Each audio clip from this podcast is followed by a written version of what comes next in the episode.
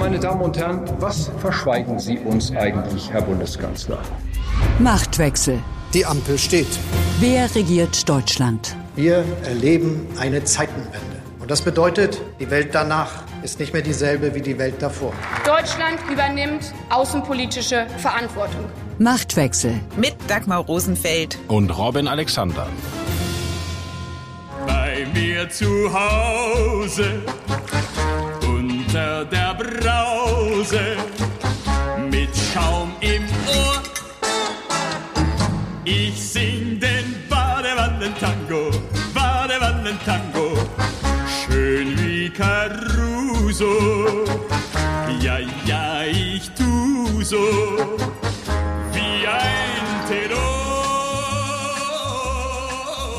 Was unter der Brause passiert, das kann in Krisenzeiten durchaus zu einem patriotischen Akt werden. Angesichts der Gasknappheit in Deutschland hat Robert Habeck zum kälteren und schnelleren Duschen aufgerufen. Und so ist die Dusche dieser Tage zu einem politischen Ort geworden, sozusagen das Elmau des kleinen Mannes. In Elmau sind die G7 zusammengekommen und in bayerische Bergluft mischte sich der Atem der Geschichte. Energiekrise, grassierende Inflation, Destabilisierung westlicher Demokratien. Das war die weltpolitische Lage in den 70ern, die damals zur Gründung der G7 führte. Die Parallelen zu heute sind unübersehbar. Und so war Elmau durchaus eine Reaktivierung des G7-Gedankens. Unmittelbar darauf hat die NATO bei ihrem Gipfel in Madrid gezeigt, dass sie keineswegs hirntot ist, wie Emmanuel Macron vor einiger Zeit gesagt hat. Was bedeutet das neue strategische Konzept der NATO für die Weltenlage? Was will Deutschland beitragen und vor allem, was kann Deutschland beitragen? Darum geht es in dieser Folge von Machtwechsel und um politische Warm- und Kaltdusche. Putin was looking for the Finlandization of Europe. We're going to get the NATOization of Europe. Statt der Finnlandisierung jetzt die NATOisierung Europas. So hat es US-Präsident Joe Biden in Madrid gesagt. Die Reaktion Putins erfolgte am Mittwoch auf einer Pressekonferenz in Turkmenistan. Zum NATO-Beitritt Schwedens und Finnlands sagte er, Sie müssen sich klar und deutlich vorstellen, dass es für sie früher keine Bedrohung gab, aber werden dort jetzt Truppen stationiert und Infrastruktur eingerichtet, so werden wir gespiegelt antworten müssen und dieselben Bedrohungen für das Territorium schaffen, von dem aus wir bedroht werden. Soweit Putin in Turkmenistan. Robin, zum Ende der Gipfeltage. Ist die Lage in Europa jetzt sicherer oder unsicherer geworden? Werbung Morgens schon wissen, was heute wichtig wird? Macht ihr mit dem Bild News Update. Egal ob News, Wirtschaft, Politik, Show, Sport oder Promis. Damit bleibt ihr immer auf dem Laufenden. Fünfmal täglich neu auf Spotify, Apple Podcasts, Amazon Music, Google und überall dort, wo es Podcasts gibt. Werbung Ende.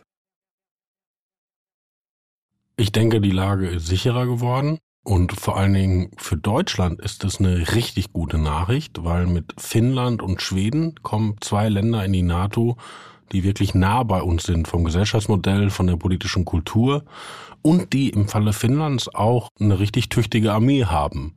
Das ist auf jeden Fall für uns Deutsche eine richtig gute Nachricht. Der türkische Präsident Erdogan hat erst im letzten Moment seine Zustimmung gegeben, dass Schweden und Finnland Mitglieder der NATO werden dürfen. Und in der NATO herrscht eben Einstimmigkeit und deswegen brauchte man Erdogans Stimme. Robin, was hat Erdogan denn dafür bekommen? Das ist die interessanteste Frage dieses Tages, weil dieses Ja von Erdogan ist tatsächlich eine Überraschung. Also die wollten das mal ursprünglich auf diesem Gipfel machen, aber in der vergangenen Woche zum Beispiel hieß es aus der Bundesregierung noch in Hintergrundgesprächen, man rechne eher nicht damit. Also es muss etwas passiert sein, was Erdogan überzeugt hat. Und das sind äh, Abkommen von Schweden und Finnland mit der Türkei, also eine Sache, wo Deutschland nicht involviert sind, aber für uns sehr interessant, weil es geht Erdogan um die Kurden. Also in beiden Ländern, Finnland und Schweden, gibt es Leute, die vor Erdogan geflohen sind. Und ähm, Erdogan möchte, dass dort diese kurdischen Leute größerer Repression ausgesetzt sind. Nun muss man da genau hinschauen, weil es dieser kurdische Widerstand gegen Erdogan hat ja tatsächlich in Form der PKK terroristische Züge, aber Erdogan hat einen Terrorismusbegriff, wo auch ganz normale politischer Widerstand runterzählt.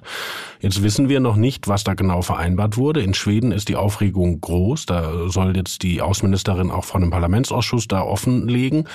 Aber das ist interessant dann doch auch für Deutschland, weil auch bei uns leben ja eine Menge Kurden und es leben auch eine Menge Leute, die in der Türkei wirklich politisch verfolgt waren. Aber es mussten doch Zugeständnisse an Erdogan gemacht werden, weil man ihn brauchte, weil die NATO das Signal an Putin brauchte. Hier steht ein geeintes Verteidigungsbündnis.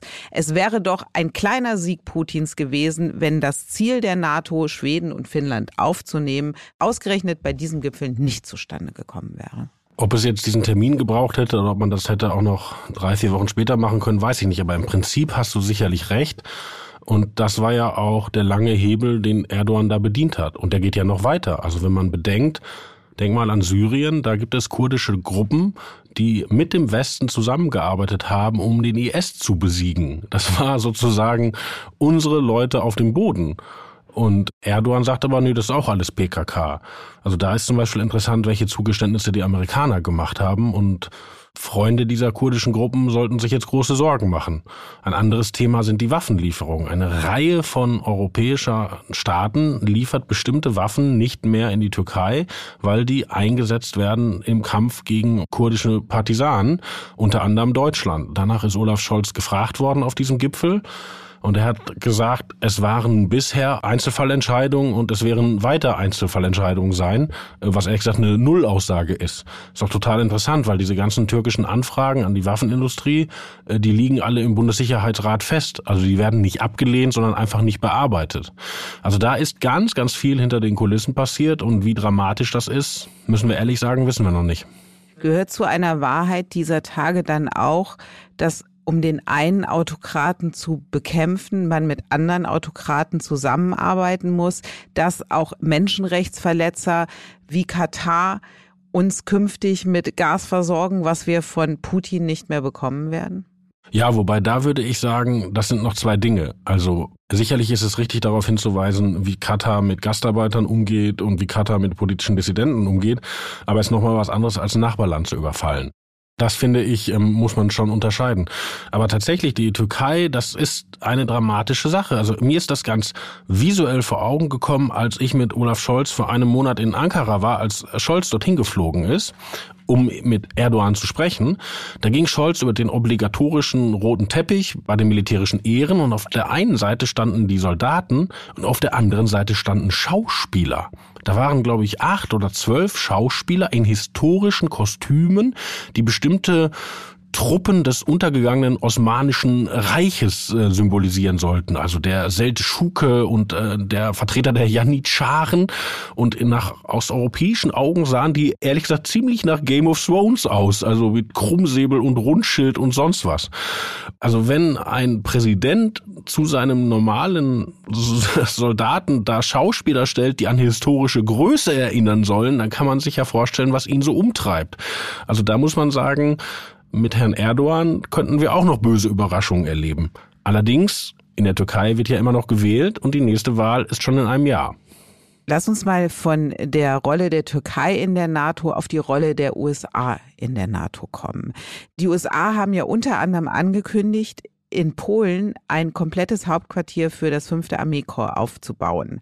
Und Amerika könnte dann Zehntausende Soldaten an die NATO-Ostflanke verlegen und von Polen ausführen. Was bedeutet diese US-Entscheidung? Das ist genau eine Frage, die sozusagen ins Herz der künftigen NATO-Strategie führt, weil bisher hat die NATO ja sich nach Osten erweitert, aber in den ehemaligen Staaten des Warschauer Paktes weder dauerhaft Truppen stationiert noch Atombomben gehabt. Das geht auf die sogenannte NATO-Russland-Akte zurück. Also als man sich als NATO nach Osten erweiterte, hat man ja, entgegen dem, was immer in deutschen Talkshows erzählt wird, sehr wohl auf russische Befindlichkeiten Rücksicht genommen und denen unter anderem zugesichert, dass man das halt nicht tut. Und jetzt war die Frage im Bündnis, ob die NATO-Russland-Akte obsolet ist. Und der gesunde Menschenverstand würde eigentlich sagen, ja, weil Putin hat ja mit seiner Attacke auf die Ukraine alles zerrissen, was er je unterschrieben hat, unter anderem die NATO-Russland-Akte. Aber Deutschland und Frankreich haben gesagt, wir tun trotzdem weiter so, als wäre diese Russland-Akte noch intakt. Also wir halten uns an die Verträge, die unser Gegenüber ignoriert. Scholz begründet das immer damit, man könne dann das sozusagen Putin unter die Nase halten, dass er dagegen verstößt. Das hat aber eine ganz praktische Folge. Also zum Beispiel hat ja jetzt Deutschland versprochen, Deutschland ist so eine Art äh, Partnerland für Litauen, ein Land an der Ostflanke, und Deutschland hat versprochen, eine ganze Brigade aufzustellen, die ganz schnell im Kriegsfall nach Litauen eilen könnte. Die werden eben nicht in Litauen stationiert. Da wird die Munition gelagert, da kommen 50 Leute hin, die sozusagen logistisch was machen, aber die große Menge der Leute ist in Deutschland und wird dann ganz, ganz schnell nach Litauen geflogen. Und dieses Konzept hat sich aber insgesamt in der NATO durchgesetzt. Ähm, also Lass uns mal hören, was Stoltenberg gesagt hat, der ja gesagt hat, also zum einen hat die NATO ja beschlossen, das ist vielleicht ganz wichtig zu wissen, die schnelle Eingreiftruppe auf 300.000 Soldaten verstärken zu wollen. Im Moment sind es 40.000 Soldaten und das Ganze bis 2023 soll das einsatzfähig sein sozusagen. Und dann hat Stoltenberg noch Folgendes gesagt. Uh, Diese Kräfte werden von den einzelnen NATO-Mitgliedern bezahlt und organisiert. Sie werden in ihren eigenen Ländern stationiert, aber schon bestimmten Staaten und Gebieten zugewiesen und verantwortlich sein für die Verteidigung dieser Gebiete.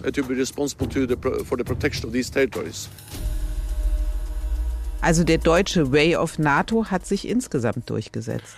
So ganz habe ich es noch nicht verstanden, weil wenn die Amerikaner sagen, sie machen das Hauptquartier einer Armee in Polen und sie haben auch gesagt, sie rotieren nur einmal im Jahr, bisher war die Regelung immer alle sechs Monate, also da sind große Fragezeichen. Und die Polen halten das Konzept sowieso für überholt. Die Polen wünschen sich eigentlich das, was die Deutschen im Kalten Krieg hatte, einfach ganz viele russische Soldaten in Kasernen in Polen. Äh, da gab es jetzt schon zu Donald Trump die Überlegung, ob sie da sogar ein Fort Trump bauen, um den dahin zu locken. Also ich glaube, da ist langfristig auch noch nicht das letzte Wort gesprochen. Aber es ist offenbar ja ein Zugeständnis an Deutschland oder auch vielleicht andere europäische Staaten, weil so einsatzstark, wie die NATO gerne sein möchte, ist sie ja de facto nicht. Die NATO wird ja jetzt viel stärker. Also wie gesagt, diese schnelle Eingreiftruppe wird von 40.000 auf 300.000 aufgebaut. Wobei die offizielle Ansage auf dem NATO-Gipfel war, das ist nächste Jahr schon fertig. Aber Christine Lamprecht, unsere Verteidigungsministerin, hat gesagt, das schaffen wir bis 2025. Und Leute, die die Bundeswehr gut kennen, wie unser Redakteur Thorsten Junghold, sagen, das wollen wir erstmal sehen, ob das bis 2025 fertig ist. Also auch da, äh, äh, Ambitionen sind da, aber geliefert werden von deutscher Seite muss erst noch geliefert werden von deutscher Seite ist ja so oder so eine schwierige Angelegenheit, sowohl was jetzt Truppen für die NATO angeht, was aber auch Waffen an die Ukraine angeht. Und trotzdem, Olaf Scholz hat von Joe Biden in Elmau seine Erzählung von der Zeitenwende ja bestätigt bekommen. Biden hat ja dort öffentlich gesagt, Deutschland sei vorangegangen und habe damit eine große Wirkung auf Europa gehabt, sich zu bewegen. Was das 100 Milliarden Euro Sondervermögen der Bundeswehr angeht, mag da eine Signalwirkung von ausgegangen sein. Aber die Zeitenwende von Scholz war ja noch ein bisschen mehr. Und was die Sanktionen gegen Russland anging und auch die Waffenlieferung an die Ukraine, da ist die Bundesregierung ja alles andere als ein Vorangeher gewesen. Dass Biden trotzdem das Gegenteil behauptet hat. Was lehrt uns das? Biden und Scholz verstehen sich persönlich wirklich gut. Und das ist schon mal was, weil das war ja bei Merkel und Trump nicht so und bei Merkel Obama heute vergessen war es jahrelang auch nicht so.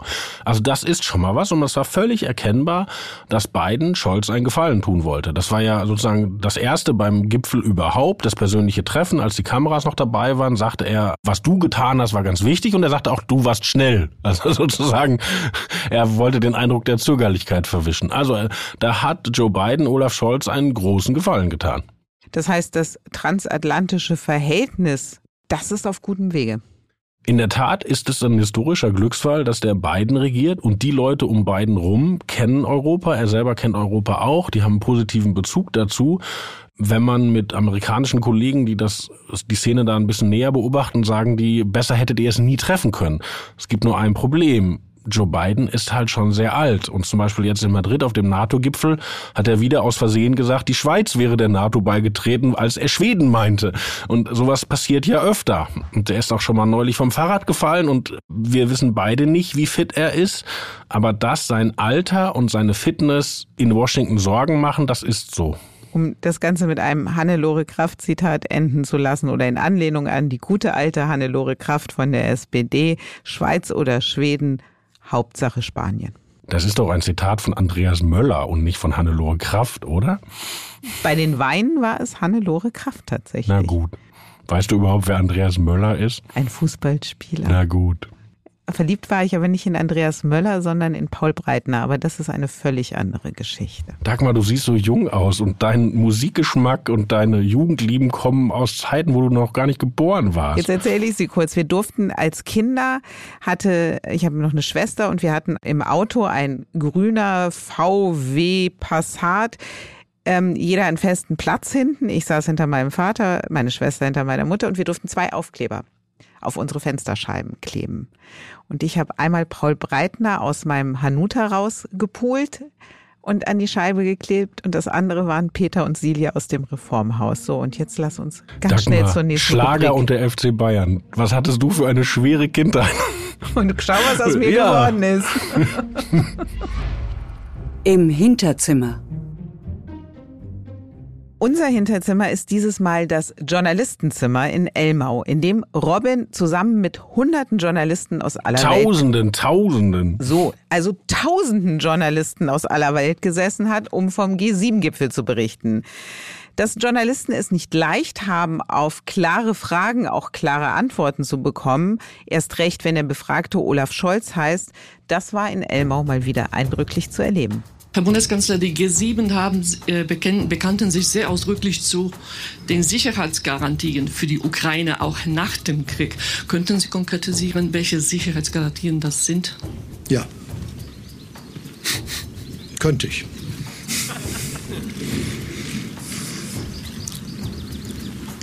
Das war's. Ja, eine Schmallippigkeit, mit der Scholz tatsächlich in bester sozialdemokratischer Kanzlertradition steht, wie ein Interview mit Willy Brandt aus dem Jahr 1972 zeigt. war die Währungsfrage, die ungelöste europäische Währungsfrage, das schwierigste Problem dieser Konsultation. Ja. Und Sie haben dem Präsidenten keine Lösung von unserer Seite aus mit auf den Rückweg geben können? Doch. Haben Sie ihm die Termine genannt, die so wichtig sind? Die Termine, die Festlegung des Wechselkurses der D-Mark? Nein. Und äh, Sie sind sicher, dass er trotzdem befriedigt war? Ja. Das war Friedrich Nowotny, der versuchte, Willy Brandt zu interviewen. Robin, um mal den Friedrich No- Nowotny in dir anzusprechen. Welche Fragen sind denn für dich nach dem G7-Gipfel offen geblieben? Die Frage, die die Kollegin dort auf der Pressekonferenz gestellt hat, war völlig berechtigt. Weil die, die, ich meine, die G7 sagen Sicherheitsgarantien für die Ukraine. Und die Ukraine hat ja eine leidvolle Geschichte mit Sicherheitsgarantien, weil als die Ukraine in den 90er Jahren ihre Atomwaffen aufgab, bekam sie eine Garantie ihrer territorialen Integrität von Russland, von den USA und von Großbritannien. Und seit dem der Annexion der Krim wissen wir, dass das nichts wert war. Deshalb ist es ja eine Riesenfrage, wenn man die jetzt dazu bringt, auf eine mögliche NATO-Mitgliedschaft zu verzichten, wie will man das garantieren? Und Scholz wollte nicht antworten und den Stil, in dem er diese Antwort gegeben hat, ja, ich glaube, ich war der Einzige, der das witzig fand. Weißt du, welche Frage für mich auch nach dem G7 offen geblieben ist? Und es heißt ja immer, nach dem Gipfel ist vor dem Gipfel. Demnächst steht G20 an. Und äh, bei diesem G20-Gipfel wird Russland dabei sein. Wie will der Westen mit Russland am Tisch da umgehen? Wie soll das funktionieren? Ja, das ist auch eine der leidvollen Journalistenerfahrungen auf diesem Gipfel. Das war nämlich auch nicht aus denen rauszubringen. Also erstmal sagte Ursula von der Leyen, die ja als EU-Kommissionschefin auch dabei ist, die sagte, man könne sich G20 nicht kaputt machen lassen. Das deutete darauf hin, dass alle fahren, auch wenn Putin kommt. Dann tauchte Manfred Weber auf, der Chef der Europäischen Volkspartei, der nicht Teil der G7 ist, aber trotzdem dort war und sagte, also Putin sei ein Kriegsverbrecher, zu dem dürfe man sich überhaupt nicht setzen. Und dann fragte man Olaf Scholz und Olaf Scholz sagte, das entscheidet er im angesichts der Weltlage ganz kurz vorher. Und dann dachte man, das alles noch offen, bis man die Pressekonferenz von Mario Draghi hörte. Dafür hatte Deutschland übrigens keinen Übersetzer mehr übrig. Das wurde nicht ins Deutsche übersetzt, sondern ins Englische. Aber Draghi sagte dann, Putin käme nicht zu G20. Das hätte ihm der indonesische Präsident versprochen, der ja tatsächlich bei G7 dabei war dazugeladen von Olaf Scholz und der jetzt eine Reise erst nach Kiew und dann nach Moskau macht. Und, und Ausrichter des G20-Gipfels. Und Ausrichter des G20-Gipfels ist. Und wenn man sich diese Bits and Pieces zusammenklamüsert, dann kann man die Spekulation wagen, dass der Indonesier an einer Lösung arbeitet, den Westen dort nicht zu brüskieren und gleichzeitig Putin im Boot dieser G20 zu halten. Wenn der Westen nicht käme, ist keine G20, aber wenn man Putin ausladen würde, würde der Chinese nicht kommen. Also das könnte man nicht zusammenhalten. Und eine denkbare Lösung wäre, dass Putin anreist, aber dann virtuell teilnimmt. Also im Nebenraum sitzt vor seinem großen Bildschirm. Und diese Hoffnung ist in Bundesregierungskreisen schon einmal gehegt worden. Da sagte man nämlich, Putin zelebriert ja diese Corona-Paranoia mit dem langen Tisch, du erinnerst dich, wo alle so weit weg sitzen und da der Tisch bei G20 enger ist, könnte man dann sagen, Putin ist da, er sitzt aber im Nebenraum aus Angst vor der Infektion. Ich bin äh, fast sprachlos angesichts dieser Lösung ähm, und wir werden. Aber das ist noch eine Spekulation, also nicht, wenn er dann verhafte mich nicht, wenn es anders kommt. Die Frage ist ja, lässt sich Putin darauf ein, sozusagen separiert am Katzentisch äh, zu sitzen? Na, das ist so ein Ding. Ähm, auch Putin hat, glaube ich, kein Interesse darin, das in die Luft zu jagen. Weil die G20 sind ja mal entstanden in der internationalen Finanzkrise, als wirklich äh, weltweit Mate am letzten war. Also da hat die G7 nicht gereicht zur Koordinierung sozusagen der staatlichen Gegenmaßnahme gegen die Kapriolen auf dem Finanzmarkt. Aber das war auch im chinesischen und im indischen und im russischen Interesse, dass man dort zusammen handelt. Und das ist ja auch ein Forum, wo Putin noch wirken kann. Also ich glaube, das Interesse an diesem Konflikt Westen-Putin, dass der die G20 nicht sprengt, das ist ein beidseitiges. Die Erkenntnis der Woche. Die Dusche ist politisch und zwar nicht erst seit dem Aufruf von Robert Habeck angesichts der Energiekrise im Bad beim heißen Wasser zu sparen. Schon Thilo Sarrazin hat in seiner Zeit als Bundesbankchef erklärt, ein Warmduscher ist noch nie weit gekommen im Leben. Robin, ich frage dich jetzt nicht, welche Temperatur dein Duschwasser hat, aber sehr wohl, was sagen Duschappelle über die Temperatur der politischen Debatte? Da erleben wir gerade was ganz Interessantes, weil Habeck fordert die Leute ja fast täglich mit neuen Vorschlägen auf, Energie zu sparen. Mein persönlicher Favorit ist das, was er jetzt nachgelegt hat. Beim Kauf eines neuen Fernsehers solle man ein kleines Gerät kaufen, weil große Flatscreens mehr Strom verbrauchen als kleine Flatscreens. Außerdem sagte er, dass die nicht schön aussehen im Zimmer. Und da hat er gesagt, jeder Zoll zählt, also jeder Zoll kleiner. Also kleiner Fernseher, kalte, kurze Dusche. Das ist Projekt Habeck und auch da interessant. Scholz wurde in einem seiner Interviews nach G7 gefragt, ob er auch Spartipps habe. Und er sagte dann, nö. Und das war die ganze Antwort. Also ich glaube, so richtig happy ist über die Art und Weise, wie Habeck gerade diese Debatte führt, nicht. Aber wer sofort ins Habeck-Muster reinpasst, beim Duschen zumindest, wäre Franz Müntefering, oder? Ja, von Franz Müntefering äh, gibt es das legendäre Zitat, dass er jeden Tag kalt duscht und dabei bis 100 zählt. Das hat er so in die äh, im Umlauf gebracht, um so ein bisschen das Image der harten Sau zu, aufzubauen. Und als es dann zu verbreitet wurde, hat er irgendwann dazugefügt, aber er zähle sehr schnell. Ich glaube, dann muss er jetzt künftig noch äh, schneller zählen. Solche Wasser Zimmertemperatur-Dinge haben tatsächlich auch schon politische Karrieren beenden können am Ende. Ja, irgendwie ist es auch ein Sozi-Ding, wenn man ehrlich ist. Es, es gibt das legendäre Zitat. Das darfst du jetzt, darf Robert Habeck nicht hören, dass das ein Sozi-Ding ist. Das stimmt, du hast recht. Jetzt, ja. Früher war es ein Sozi-Ding, aber wie die Grünen alles kapern, ja, haben sie jetzt auch das den Sozialdemokraten weggenommen. Ja, also das, das sozusagen das äh, klassische Sozi-Badezimmer-Zitat ist Herbert Wehner. Herbert Wehner sagte nämlich, als er Willy Brandt absägte, der Herr badet gerne lau. Das ist etwas, was damals noch als nicht männlich genug gilt. Wobei da ja der Erzkommunist Wehner klassische Bildung zeigte, weil du kennst sicherlich das Wort aus der Schrift, sei kalt oder warm, denn die Lauen will ich ausspeien aus meinem Munde. Gut, aus deinem Munde, Robin. So spricht der Herr, so sprich nicht ich. Ja, aus deinem Munde kommen gleich andere Aussprüche, weil du gleich wie immer das letzte Wort haben wirst. Aber ich möchte noch äh, den Moment nutzen, um zu sagen, die nächste Folge Machtwechsel gibt Ebert und Noske in Badehose vergessen. Oh Gott, das macht Bilder in meinem Kopf. Komm, jetzt erzähl, dann erzähl noch die Badehosengeschichte. Ja, das Draußen ist, ist es warm. Badehosengeschichte ist wahnsinnig wichtig, weil das war wirklich der, der erste harte Tritt ins Knie der Weimarer Republik. Als nämlich Friedrich Ebert Reichspräsident wurde und Noske sein Innenminister, übrigens der Noske, der uns den Sozialismus erspart hat, jetzt gibt's viele Leserzuschriften, ähm, wurden die fotografiert, wie sie, ich weiß nicht mehr, ob in der Nord- oder in der Ostsee, aber in einem dieser deutschen Meere in Badehose standen. Wobei die Badehose war natürlich so ein altmodischer Badeganzkörperanzug, wie man den von alten Fotos kennt. Und das erschien auf dem Cover der Berliner Illustrierten Zeitung und war in weiten republikfeindlichen bürgerlichen Kreisen der Beleg dafür, dass es nach dem Kaiserreich bergab ging, weil man jetzt die Staatsführung in Badehose sieht. Und das war ein echter Schlag für die Republik.